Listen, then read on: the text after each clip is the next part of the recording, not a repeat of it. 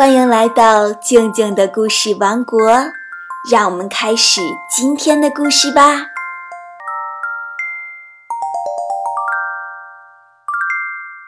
又到了星期五，爱丽丝梦游仙境的时间。上一集讲到，王后说要带爱丽丝去找纺龟。今天继续讲后面的故事，《爱丽丝梦游仙境》第十四集《纺龟的故事》下。他们走了一会儿，就在前面看到了一只半鹰半狮的怪兽。它正懒洋洋地躺在那儿晒太阳。王后对他喊道：“快起来，懒虫，带着这位年轻的小姐去见纺龟，让纺龟把他的故事说给他听。我还得去看看那些被关押的人，我得去监督他们。”说完，他就把爱丽丝交给了这只。半鹰半狮的怪兽独自离开了。爱丽丝对这只怪兽可没有什么好感，可是她觉得这只怪兽和王后相比，那可要安全多了，所以他静静地等待着怪兽的行动。那只怪兽醒了过来，坐起来揉了揉眼睛。接着看着王后远去的背影，直到看不见了，他笑着说道：“真有趣。”他的这句话不知道是对爱丽丝说的，还是对他自己说的。爱丽丝奇怪地问道：“哪里有趣了？”怪兽说道：“我当然说的是他了，你明白吗？那都是他胡思乱想出来的事。”从来没有人被他砍过头。快点跟我走吧。爱丽丝一边走一边不高兴地想着：“这儿的人都喜欢说跟我走，真是太爱使唤人了。我可是第一次见到这么多爱使唤别人的人。”走了没多久，爱丽丝就看到了房龟。他正伤心地独自坐在一块岩石的边上。爱丽丝向他走近了一些，听到了他那难受的叹息声。她觉得他非常可怜。她问那只怪兽：“他为什么会这么伤心呢？”那只怪兽还是用开始那样的语气说道：“他从来没有什么值得难过的事情，这都是他胡思乱想的。”好了，我们接着走吧。他们向纺龟身边走去，纺龟就这样默默地坐着，他用饱含泪水的双眼看着他们走过来。怪兽对纺龟说道：“这位年轻的小姐想听你讲讲你自己的故事，这就是我们来的目的。”纺龟用他深沉的声音说道：“好吧，我来说给他听，请你们坐下，保持安静。在我说完故事以前，一定不要打断我。”他们默默地坐了下来，在沉默的几分钟里，爱丽丝想到：要是他不讲，这故事怎么能说完呢？可是他没有把自己的疑问说出来，只是继续等待着纺龟开口。纺龟在叹了一口气后，终于开始讲他的故事。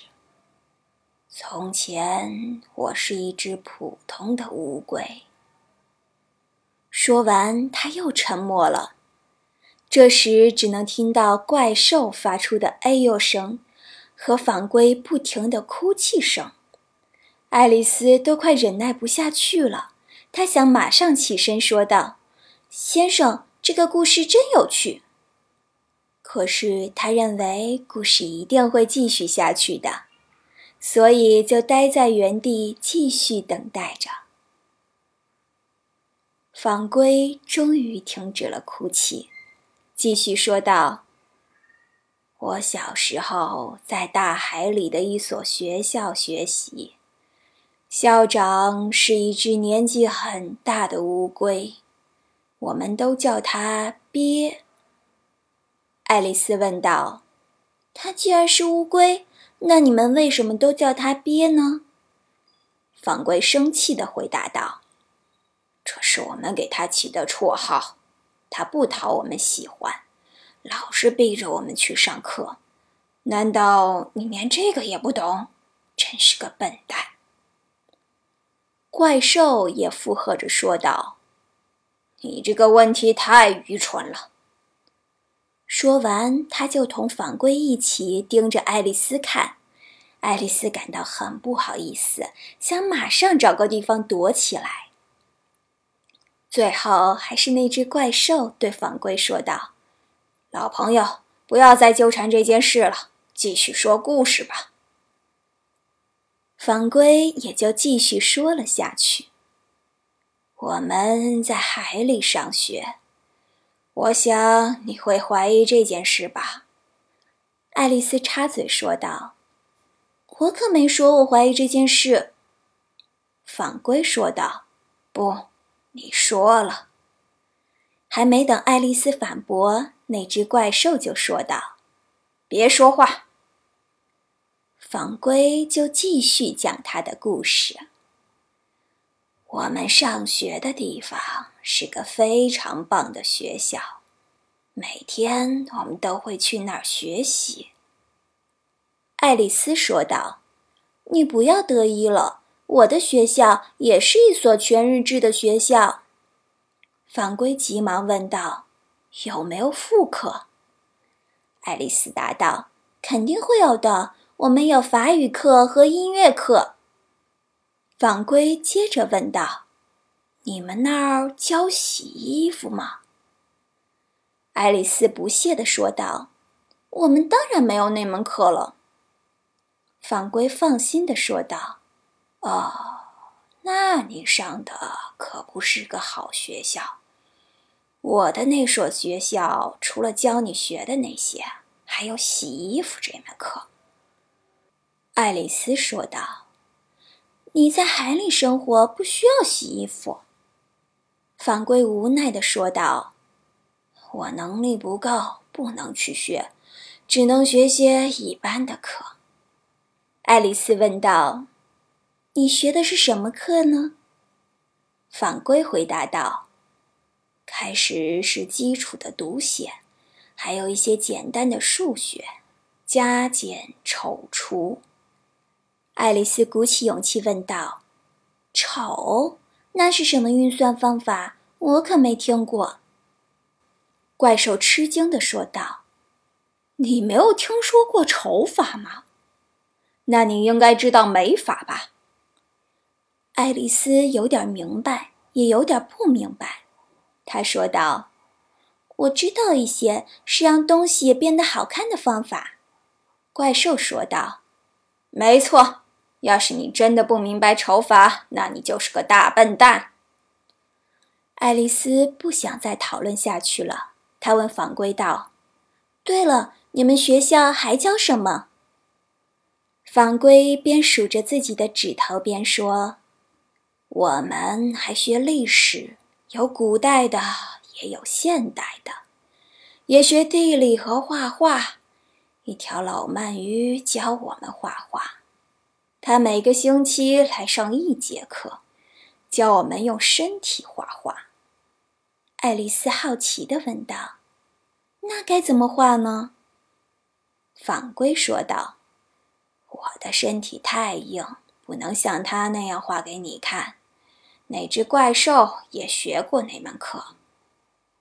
那只怪兽说道：“我只是没有时间去上课，可是我上过螃蟹老师的古典文学课。”反归失望地说道：“唉，他还教拉丁语和希腊语，可惜我都没去上过。”这次怪兽叹了一口气说道：“唉，对极了。”说着，他们都难过的捂住自己的脸。爱丽丝为了转移话题，问道：“你们每天的上课时间有多长？”